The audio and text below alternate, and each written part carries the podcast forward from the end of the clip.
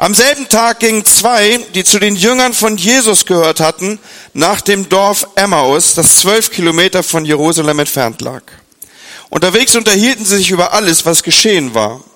Und als sie so miteinander sprachen und alles hin und her überlegten, kam Jesus selbst hinzu und ging mit ihnen. Aber sie erkannten ihn nicht. Sie waren mit Blindheit geschlagen. Jesus fragte sie, worüber redet ihr denn so erregt? Da blieben sie stehen und blickten ganz traurig drein und der eine, der hieß Kleopas, sagte, du bist wohl der Einzige in Jerusalem, der nicht weiß, was dort in diesen Tagen geschehen ist. Was denn? fragte Jesus. Das mit Jesus von Nazareth, sagten sie. Er war ein Prophet in Worten und Taten, hat er vor Gott und dem ganzen Volk seine Macht erwiesen. Unsere führenden Priester und die anderen Ratsmitglieder haben ihn zum Tod verurteilt und ihn ans Kreuz nageln lassen. Und wir hatten doch gehofft, er sei der erwartete Retter, der Israel befreien soll. Und zu alledem ist heute auch schon der dritte Tag, seitdem dies geschehen ist. Soweit Gottes Wort. Ich darf euch einladen, euch entspannt zurückzulehnen, hier und dort so ein wenig Popcorn zu greifen. Und äh, jetzt werde ich anfangen zu predigen. Und wir wollen einfach mal diesen klassischen Ostertext miteinander anschauen, denn er hat ganz viel mit uns zu tun, wie wir sehen werden. Es war also am selben Tag, da gehen die beiden. Es sind ein paar Informationen in diesem Text stecken. Es sind, es sind Jünger, die hier unterwegs sind. Übrigens, das ist ganz interessant. In manchen Übersetzungen heißt es, dass sie äh, zwölf Kilometer entfernt war, hier Emmaus. Bei anderen heißt es eine Tagesreise. Äh, das ist übrigens einer dieser Texte, aus denen wir entnehmen können, wenn wir äh, mit dem Wort Gottes studieren, was so normal war, dass Leute früher zu Fuß gingen. Also wenn irgendwie im größeren Umkreis von dir ein Edeka ist, zwölf Kilometer sind ganz locker zu Fuß zu machen. Das ist hier, das sagt nicht an die Sommer, das sagt Gottes Wort. Ne? So, äh, denk mal drüber nach. Jetzt draußen wird's schöner, die Wär äh, Tage werden wärmer und äh, ja, was soll ich euch sagen? Ich gehe ja da auch nicht mit gutem Beispiel voran. Ich fahre selbst mit dem Auto zum Edeka. Aber was ich interessant fand, ist eben, dass das so eine Tagesreise weit weg war. Einen ganzen Tag sind sie unterwegs von Jerusalem zurück nach Emmaus. Und die Bibel gibt uns die Information, es war der Tag, an dem all das, was geschehen war, schon drei Tage her war.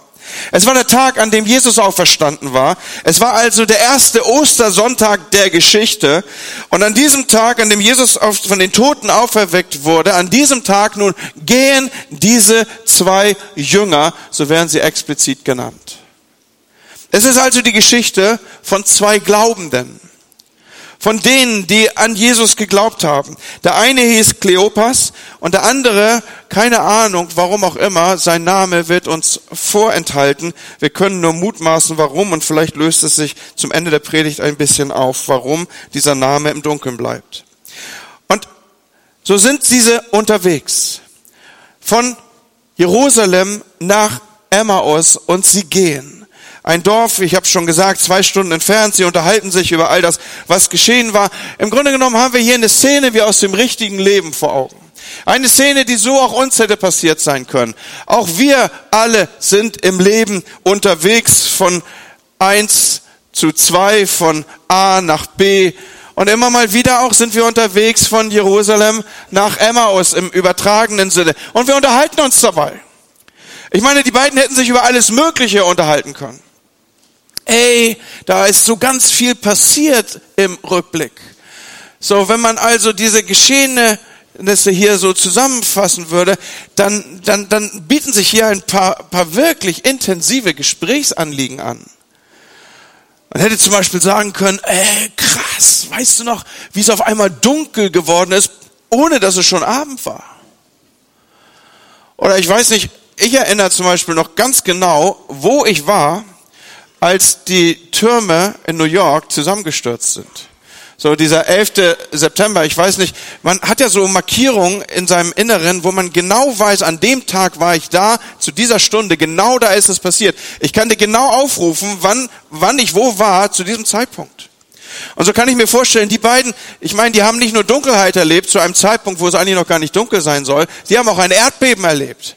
Und ich meine, sie hätten sich darüber unterhalten können, wow, wo warst du eigentlich, als das Erdbeben war?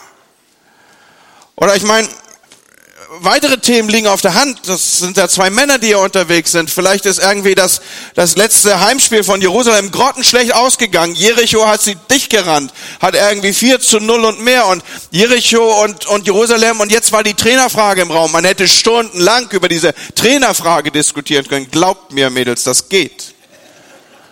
Und es finden immer neue Aspekte einzugewinnen und neue Facetten kann man mit einbringen in dieses Gespräch.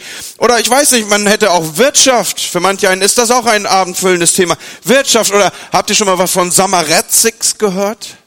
Das ist sowas wie Brexit. Damals gab es auch schon Länder, die raus wollten, so, so Samarexit. Man da hätte darüber reden können. Alles interessante Themen. Aber ihre Unterhaltung war viel, viel intensiver. Du musst verstehen, diese Geschichte, sie passiert vor einem Hintergrund. Da liegt eine Folie im Hintergrund und diese Folie ist, dass seit Jahrhunderten gab es Geschichten, Prophezeiungen, Gerüchte, Hoffnung, dass Gott eines Tages einen Messias senden würde. Ein, der alles auf den Kopf stellt. Ein, der die Geschichte umschreibt. Ein, der den Turning Point markieren wird. Jemand, der, der Befreiung bringen würde. Und das war ja ihre Situation. Sie lebten unter der Besatzungsmacht der Römer in diesen Tagen. Und die beiden Männer haben mit Sicherheit davon gewusst. Ihre Eltern hatten davon erzählt. Ihre Großeltern hatten davon gesprochen. Es war das Thema der Urgroßeltern und deren Eltern und der wieder die Urgroßeltern. Es war das Thema der religiösen Welt der Juden schlechthin. Wo um alles in der Welt bleibt der verheißene Messias? Und jetzt taucht zu den Lebzeiten dieser beiden ein Mann auf, der alle Grenzen sprengt, der alles Vorstellbare in den Schatten stellt der sich bewegt wie kein zweiter über die ihnen damals bekannte Erde. Und dieser Mann erträgt den Namen Jesus von Nazareth und er ist wie kein zweiter. Er konnte Wunder tun, er konnte lernen wie kein anderer. Wenn er sprach, dann hing man an seinen Lippen und, und sie dachten, es könnte der eine sein. Und das, was zunächst ein Nachdenken war, ein, ein, ein, eine Hoffnung, dass das sicherte sich zunehmend vor ihren Augen, das wurde ihnen immer mehr zur Überzeugung. Und so beginnen sie zu glauben, so werden sie zu Nachfolgern, sie bekommen diesen Begriff, den es dafür gibt, sie werden zu Jüngern. Und sie haben gehofft, erwartet, gebetet, gewünscht, geträumt. Und jetzt ist da diese Sicherheit, er ist es, er muss es sein.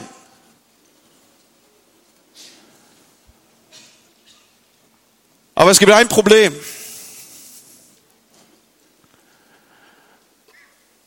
Dass die drei Tage zuvor ihr möglicher Messias an einem Kreuz verstarb auf grausamste Art und Weise. Und mit diesem Tod starben alle ihre Träume und Hoffnungen. Es war der Moment, als sie merkten, unser Leben geht nicht den Weg, den wir gehofft hatten. Es ist nicht so, wie wir uns das erträumt und vorgestellt hatten. Und mag sein, dass du heute Morgen hier in diesem Gottesdienst bist und mittendrin bist in einer solchen Season, die ich hier gerade zum Aufruf bringe. Du bist am Morgen aufgewacht. Freie Tage wie diese sind ja schön, aber sie lassen einen auch mal ins Grübeln kommen. Und du realisierst, da wo es ruhig wird und Dinge sich flachlegen in deinem Inneren und du Sachen vielleicht wieder abgebildet siehst, du realisierst, ich lebe hier gerade nicht den Masterplan meines Lebens. Ich dachte, die Dinge würden anders laufen. Und so bist du auch unterwegs, wie ich eben diese Begriffe schon gesetzt habe, von deinem ganz persönlichen Traum und Ort der Träume Jerusalem und du bewegst dich auf dein ganz persönliches Emmaus zu.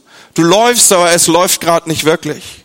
Und du gehst innerlich gerade weg von dem Ort deiner Träume. In dieser Geschichte ist ja Jerusalem, wie ich schon gesagt habe, der Ort der Träume und der Sehnsüchte, der Wünsche.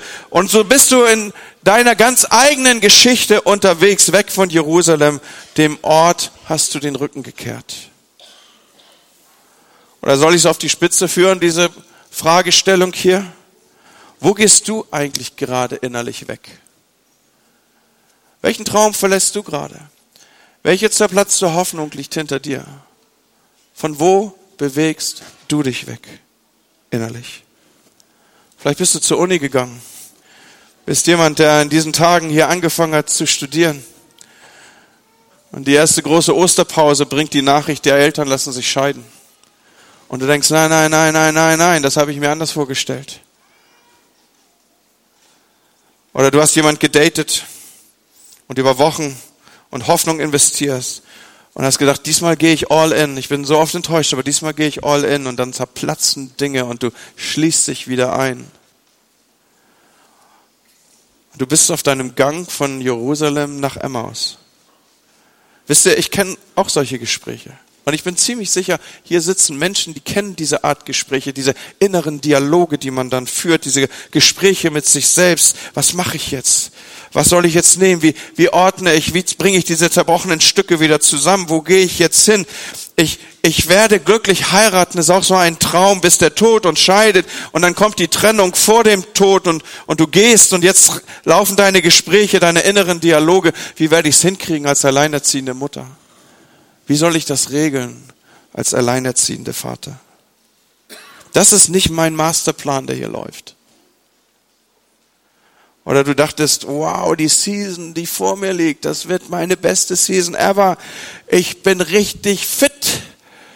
Und der Vorruhestand hat mir gewunken und jetzt werden Reisen, Länder, Abenteuer kommen und dann, dann irgendeiner deiner Eltern bekommt Alzheimer und du weißt, aus dieser Nummer komme ich nicht raus.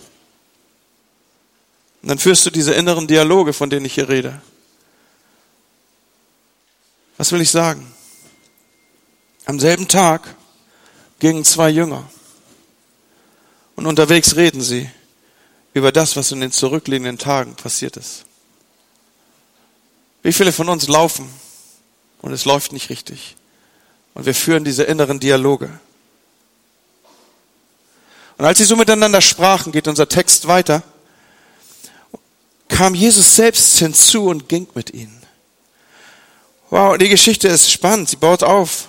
In Vers 15 heißt es, als sie so miteinander sprachen und alles hin und her überlegten, kam Jesus selbst hinzu und ging mit ihnen. Was tat er? Er ging mit ihnen. Was für ein großartiges Bild zeichnet sich uns hier. Aber so ist auch gleich die nächste Information. Sie erkannten ihn nicht. Ihre Augen waren wie mit Blindheit geschlagen. Wie mit Blindheit geschlagen. Sie, sie haben es nicht gesehen. Jesus war bei ihnen, aber sie sahen ihn nicht. Und jetzt stellt sich natürlich die Frage, warum haben sie ihn dann nicht gesehen um alles in der Welt? Ich meine, ist das so ein Gottding hier? Ist das so ein, so, so, so ein Teil, was so auf der Ebene läuft, dass Gott irgendwie, äh, also noch mal einen Schritt zurückgetreten. Ich meine, wenn Gott mit dir läuft, das muss man doch merken, oder? Ich meine, dass man nicht mitkriegt, dass der Polizist am Rande mitfährt, während man am Handy spielt, das kann passieren. Aber ich meine, wenn Gott in dein Leben tritt, ich meine, Moment mal, ja, also das muss man doch merken. Oder hat Gott hier irgendwie was bewusst arrangiert, so nach dem Motto, ich will denen was beibringen? Oder wollte er so eine, so eine, so ein Jack aus der Box Dings kreieren, so einen Überraschungsmoment, tata, na, ich bin da, oder, oder irgendwie Bam, oder was auch immer, oder hat er gedacht, die können die Wahrheit nicht ertragen, oder die kriegen Herzkasper, wenn ich auf einmal zeig, wer ich bin, und, und dann, dann machen die noch einen tiefen Juchzer, und dann sind die weg. Ich weiß es nicht. Aber sie sahen ihn nicht. Und ich weiß nicht, vielleicht ist dir das auch schon passiert, dass du Antworten suchtest, aber die Antworten waren so nah da. Sie waren dir unmittelbar vor Augen. Du konntest sie noch nicht sehen. Direkt vor dir, aber du konntest es nicht sehen. Ich meine, du siehst es, aber, aber du siehst es nicht wirklich. Also, versteht ihr, was ich meine? Du betrachtest es, aber du siehst es nicht. Leute, ich koche total gerne. Also noch lieber Essig, aber ich koche total gerne. Und natürlich am liebsten in der heimischen Küche. Und eines Tages koche ich so vor mich hin und da kommt es zum Problem. Ich kann die tiefen Teller nicht finden. Um ehrlich zu sein, das Problem taucht immer mal wieder auf. Ich mache den Kühlschrank auf und kann die Butter nicht sehen. Ich öffne den Badezimmerschrank und ich sehe keine Zahnpasta. Und meistens rufe ich dann durchs Haus, Lüdi! ja, ich muss laut rufen, weil manchmal das muss über mehrere Stockwerke gehen. Lüdi! Wo sind die tiefen Teller? Und was soll ich euch sagen? Wir leben in einem Haushalt, in dem Zeichen und Wunder geschehen. Lüdi kommt, greift über mir in den Schrank, in den ich eben minutenlang hineingestarrt habe greift zielsicher zu den tiefen Tellern und drückt sie mir mit einem liebevollen Lächeln, wie nur Lieblingsehefrauen es tun können, in den Hand. Und ganz ehrlich, Freunde, so wahr ich hier stehe, mit aller Inbrunst und tiefster Ehrlichkeit, die ein Pastor zum Ausdruck bringen kann, ich habe sie nicht gesehen. Es war kein böser Wille. Ich habe sie wirklich nicht gesehen. Mag ja sein, dass das ein männliches Phänomen ist. Die Geschichte handelt ja auch von Männern hier. Aber, aber wirklich. Manchmal sehen wir, aber nicht wirklich, oder? Manchmal können wir uns was anschauen, aber wir erkennen nicht das ganze Bild. Es war dort, aber ich habe es nicht gesehen. Genauso geht es hier auch den Männern in der Geschichte. Die Jungs laufen, die sind am Boden zerstört und Jesus geht mit ihnen und doch, und doch sehen sie ihn nicht. Hey, ich habe das erste Mal, als ich mit diesem Text, der ja ein alter Text ist und man darf vermuten, dass Pastoren den öfter mal gelesen haben, realisiert, Jesus redet mit ihnen und trotzdem erkennen sie ihn nicht. Und siehst du jetzt, warum ich gesagt habe, das hat ganz viel mit uns zu tun. Jesus redet mit mir, aber ich erkenne ihn nicht. Ich realisiere es nicht, ich nehme es nicht wahr. Und so mischt sich Jesus hier ins Gespräch und sagt, worüber redet ihr so unterwegs? Was erregt euch so?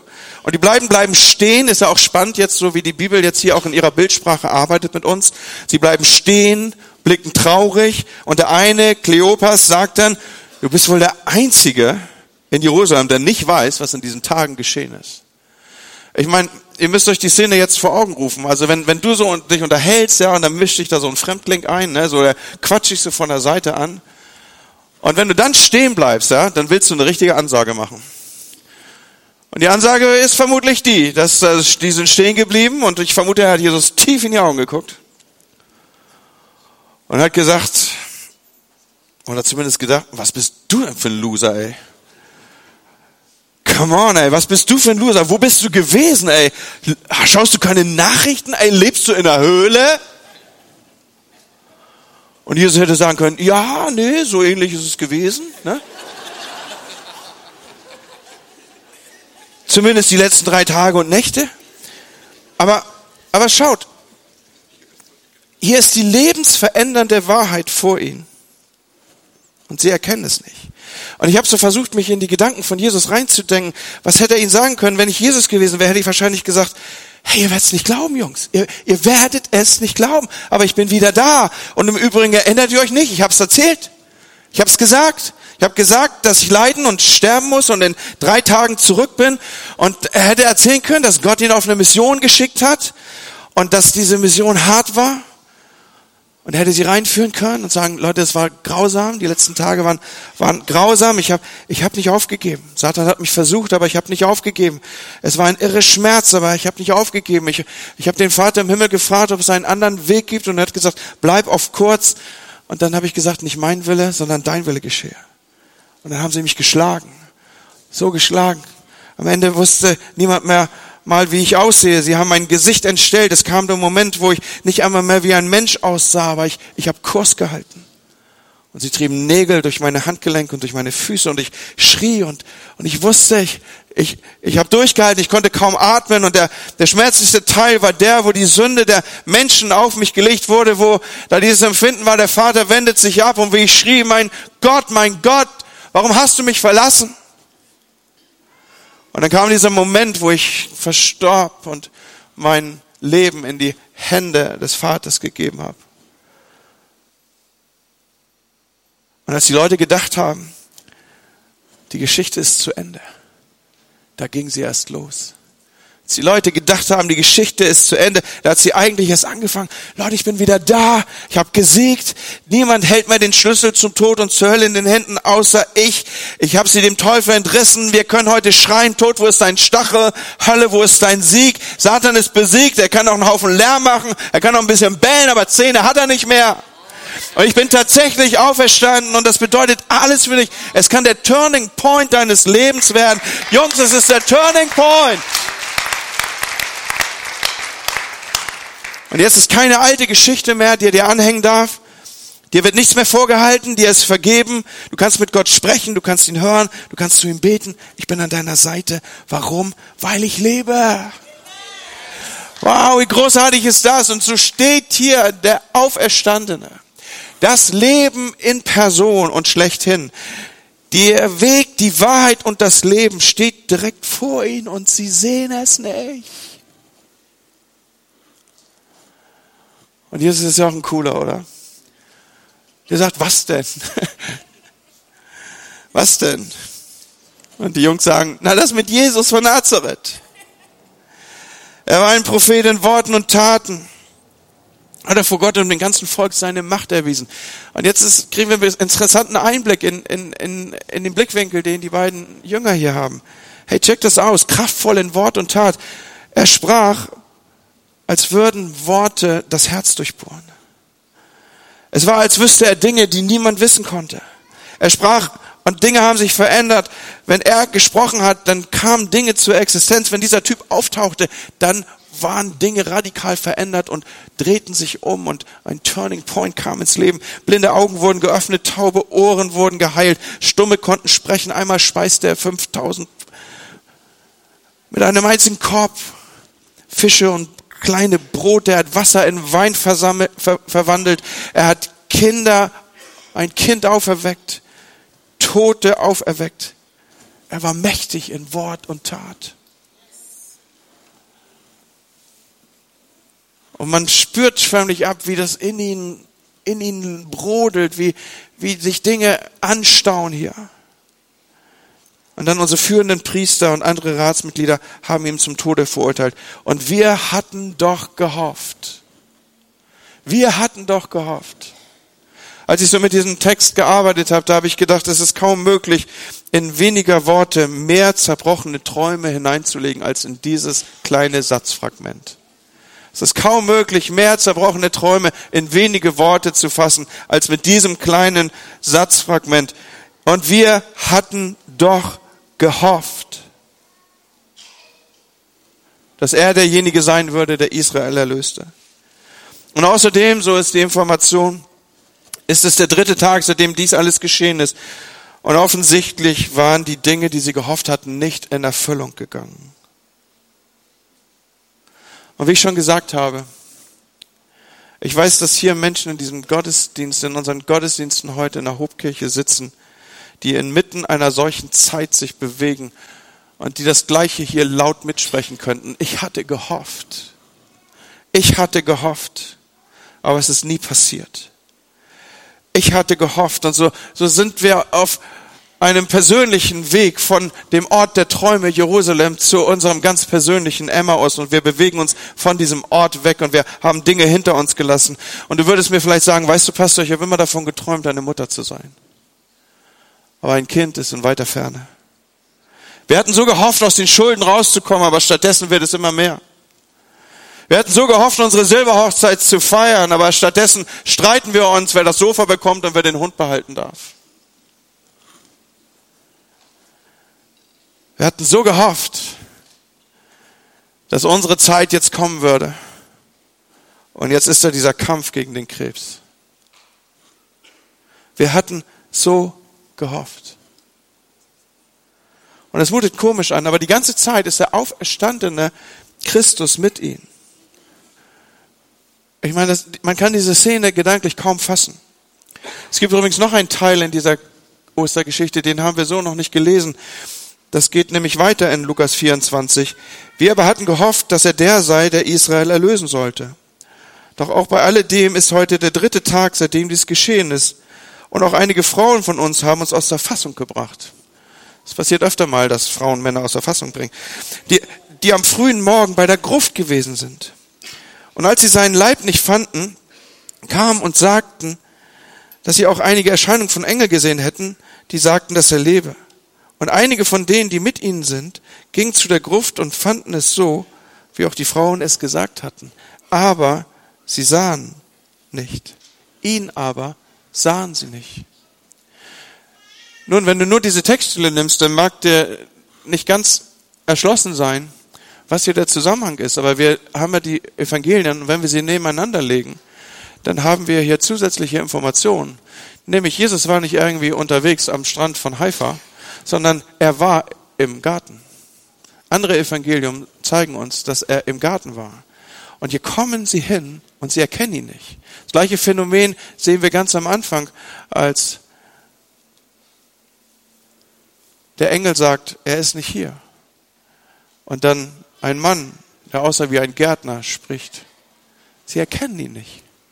Er ist da, aber sie erkennen ihn nicht. Und Leute, das geht so oft mit Gott so. Das ist so oft im Kontext von Gottes Geschehen mit uns. Seine Gegenwart ist bei uns, aber wir sehen sie nicht. Und es gibt so viele Gründe zu sagen, er ist da. Einer dieser Gründe ist eben auch, weil er es versprochen hat. Er hat gesagt, ich bin bei dir alle Tage. Ich werde dich nicht verlassen, noch werde ich dich versäumen. Ja, wirklich, er ist da. Auch in diesem Kontext der Geschichte ist er da. Er spricht sogar an, er redet, aber er wird nicht erkannt. Und zugegeben ist es oft schwer, ihn in der Gegenwart zu erkennen. Es ist viel einfacher, ihn nicht im Moment, sondern im Rückspiegel zu erkennen. Im Rückblick zu erkennen, er war da. Er war gut. Er ist gut. Und im Rückblick zu sehen, alle Dinge dienen zum Besten denen, die da glauben. Und so ist er bei dir in deiner Zerbrochenheit. Er ist bei dir in deiner Einsamkeit. Er ist bei mir in meinen verzweifelten Momenten, wenn ich nicht weiter weiß, wenn ich keine Weisheit für die Situation habe. Und, und trotzdem sehe ich ihn oft nicht. Und erst wenn ich zurückschaue, erkenne ich, er war bei mir. Und es waren seine Gedanken, es war sein Reden zu mir. Und hier kommen wir zu dem Lieblingsteil, zu meinem Lieblingsteil der Geschichte. Der Tag war lang geworden. Ist ja spannend, welche Informationen wir jeweils aus dem Wort Gottes bekommen. Der Tag war lang geworden. Und was bedeutet das? Jesus hatte sich Zeit genommen für sie. Jesus hatte sich Zeit genommen für die beiden. Und ich will dir an diesem Morgen sagen, macht er übrigens immer sich Zeit nehmen für Menschen. Macht er übrigens immer sich Zeit nehmen für Leute, die Fragen haben. Macht er übrigens immer für Leute, die innerlich zerbrochen sind. Macht er übrigens immer für dich auch, der du heute Morgen hier sitzt. Und dann sagen die beiden, bleib doch bei uns. Es geht schon auf den Abend zu, gleich wird es dunkel. Da folgte er ihrer Einladung und blieb bei ihnen. Und wo ich schon dabei bin, macht er übrigens immer macht er immer noch so. Wenn er eingeladen wird, dann kommt er ins Haus. Wenn er eingeladen wird, dann betritt er Räume. Wenn er eingeladen wird, dann betritt er deinen Lebensraum. Wenn du an diesem Morgen sagen solltest, bleib bei mir, Herr, du darfst in einem sicher sein, er wird da bleiben. Er wird in deinen Raum kommen. Er wird in dein Haus kommen. Er kommt in deine Lebensräume und es wird der Turning Point deines Lebens werden. Und dann sitzen sie zusammen. So ist der Text hier weiter. Und er nahm das Brot und sprach das Segensgebet darüber, brach es in Stücke und gab es ihnen. Da gingen ihnen die Augen auf und sie erkannten ihn. Hey, wieso das denn auf einmal? Wieso denn auf einmal in diesem Moment? Und die Antwort ist so einfach wie tief. Weil sie ihn an seinem Handeln in ihrem Leben erkannten weil sie ihn an seiner Handlung und an seinem Handeln in ihrem Leben erkennen. Wir erkennen den auferstandenen Christus in unserem Leben, an seinem Handeln in unserem Leben. Und dieses, dieses Handeln, das muss bei einem dieser Jünger zumindest sowas wie ein Déjà-vu ausgelöst haben. So etwas wie, habe ich doch schon mal gesehen. Und hier kommen wir jetzt zu dem Punkt, dass einige Ausleger vermuten, dass einer dieser, nicht der Kleopas, sondern einer der anderen, offensichtlich einer von denen war, die das letzte Abendmahl miterlebt haben müssen. Weil aus dieser Handlung heraus erkennt er jetzt, denkt er, wie, wie konnte ich es nicht sehen? Andere Ausleger sagen, vielleicht ist das auch eine Szene, die Jesus wieder und wieder gebraucht hat und im Kontext der Speisung der 5000 zum Beispiel das Brot brach und aufsah zum Himmel und sie an dieser Handlung erkannten. Ist am Ende nicht so wichtig. Der Punkt ist, wir erkennen den auferstandenen Christus an seinem Handeln in unserem Leben. Du und ich. Und wir erkennen ihn zum Beispiel daran, dass wenn wir unter einer Predigt sitzen, dass Dinge anfangen in uns zu leben. Da berühren uns Worte in einer Weise, wie wir es gar nicht zuordnen können. Sie haben das hier so ausgedrückt, brannte nicht unser Herz in uns, als er lebendige Worte, als er die Worte der Schrift auslegte?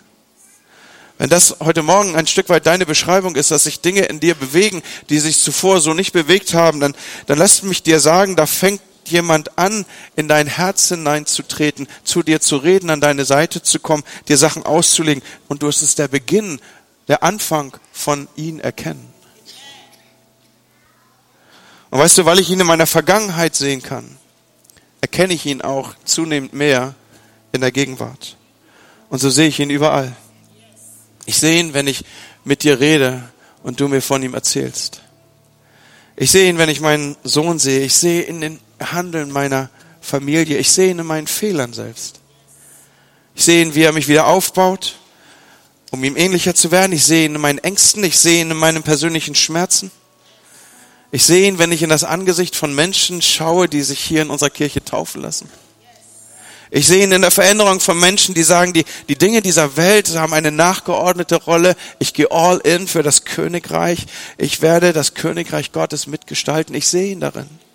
Ich sehe ihn in der Art und Weise, wie sich unsere Kirche verändert, wie aus einer lokalen Hope-Kirche eine Bewegung wird, ein, ein Movement wird, das Menschen mit dem Evangelium erreicht und das die norddeutsche Landschaft verändert. Ich sehe ihn darin. Warum? Weil ich Augen habe zu sehen. Und weißt du, ich habe ein Gebet mit hineingetragen in diese Gottesdienste, dass ich möchte, dass du heute Morgen den auferstandenen Christus siehst. Mit, deinen, mit, dein, mit deinem Inneren. Da gibt es einen Anteil in dir, der ist genauso real wie das, was wir äußerlich anfassen und sehen können. Es gibt eine eine parallele Welt, die genauso real ist wie diese. Du bist mehr als Fleisch und Blut. Da gibt es ein, eine Ewigkeit in deinem Herzen, die mit jeder Faser, die es ausdrücken kann, danach schreit und ruft, dich mit dieser Ewigkeit zu connecten, die dich geschaffen hat. Du kriegst sie nicht tot. Du kannst sie betäuben, du kannst sie ertränken in Alkohol, du kannst sie zurauchen, du kannst was immer machen damit. Aber diese Ewigkeit im Herzen wirst du nicht gestillt bekommen, es sei denn, du dockst an den an, der dich geschaffen hat. Und man kann ihn sehen. Du erkennst ihn an seinem Handeln mit dir in deinem Leben. Und ich weiß, dass Ostern natürlich auch ein Tag ist, an dem viele Christen ins Haus kommen. Und manche sind wie die beiden Jünger, wirkliche Jünger. Sie sind Glaubende. Aber sie sind innerlich, und lass mich das mal so aussprechen, du bist vielleicht innerlich unterwegs von dem Ort deiner Wünsche und Träume und hast dich deinem ganz eigenen Emmaus zugewandt. Und jetzt gehst du. Und deine Gedanken sind in einem inneren Dialog. Ich aber hatte gehofft. Ich aber hatte gehofft. Und da ist kein Blick mehr für Jesus. Er, er ist an deiner Seite, er geht mit, er redet sogar mit dir. Aber du bist so fixiert auf, ich aber hatte gehofft.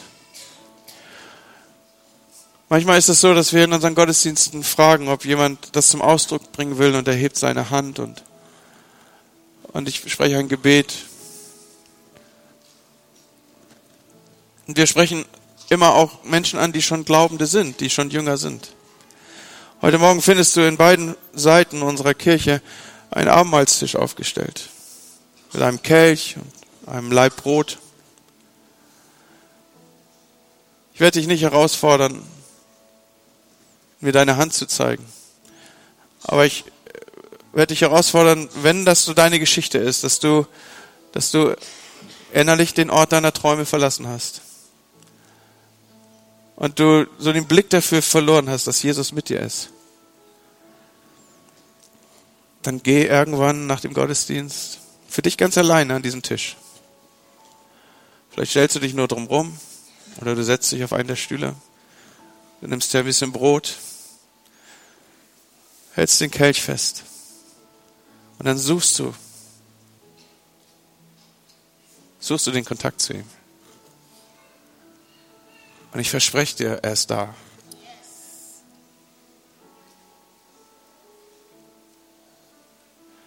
Wollen wir zusammen aufstehen? Ich glaube, dass Menschen heute Morgen hier sind, die, die längst wissen, dass sie diese Einladung an Jesus aussprechen sollten. Vielleicht ist es auch in deinem Leben Abend geworden. Dinge verfinstern sich. Wie wäre es, wenn wir heute Morgen zusammen ein Gebet sprechen? Nämlich, Herr, bleibe bei mir. Und ich bin so sicher, Dieses Gebet wird der Turning Point deines Lebens. Warum? Weil wenn er eingeladen wird, betritt er Räume, habe ich gesagt. Ist jemand hier? So eine seelsägerliche Atmosphäre. Ist jemand hier, der heute Morgen sagen will, Herr, bleibe bei mir, komm, komm in mein Haus, betritt meinen Lebensraum. Ich will ein Leben mit dir leben. Und ich spreche mich jetzt besonders für Menschen aus, die vielleicht das erste Mal oder heute Morgen eine Entscheidung an diesem Ostermorgen festmachen wollen, wo sie sagen, ich, ich nehme nochmal neu Anlauf. Ich, ich war schon in Jerusalem, aber ich bin, bin, bin weggegangen. Ich war schon an diesem Ort der Anbetung, aber ich bin weggegangen. Aber ich spreche heute Morgen diese Sätze. Herr, bleibe bei mir. Ist jemand hier? Dann bitte ich euch, dass ihr euch jetzt einen kurzen Moment der Besinnung nehmt und dann zeigst du mir deine Hand und du hältst sie hoch, damit ich sie sehen kann. Damit ich mit dir dieses Gebet sprechen kann. Auch oben auf der Empore. Ihr müsst es richtig hoch zeigen, dass ich sehe. Dankeschön, ich sehe das. Ja, da sind viele Hände. Dankeschön. Vielen Dank. Danke. Komm, ich warte noch einen Moment. Vielleicht hat dich irgendjemand mitgebracht in diese Kirche an diesem Morgen. Und irgendwie spürst du, so wie die Jünger das hier gesagt haben, da brannte nicht unser Herz. Irgendwas, irgendwas ist da, was du nicht definieren kannst. Ich sag dir, da, der ewige Gott versucht mit der Ewigkeit in dir drin Kontakt aufzunehmen. Da ist etwas weit mehr als das, was du dir vorstellen kannst. Und wenn du dieses Gebet sprichst, Herr, bleibe bei mir, komm rein in meinen Lebensraum. Es ist der Anfang von etwas völlig Neuem. Ich sage nicht, dass in diesem Moment alles schlagartig ist, aber es ist der Turning Point. Und von da an werden sich Dinge verändern und verändern und verändern und verändern. Komm, wir beten miteinander. Herr Jesus, du auferstandener Christus. An diesem Ostermorgen bitte ich, dass du bei mir bleibst. Ich sage, Herr, bleibe bei mir. Komm in meinen Lebensraum. Veränder mein Leben. Vergib mir meine Schuld. Und gib mir das Recht, ein Kind Gottes zu sein. Amen.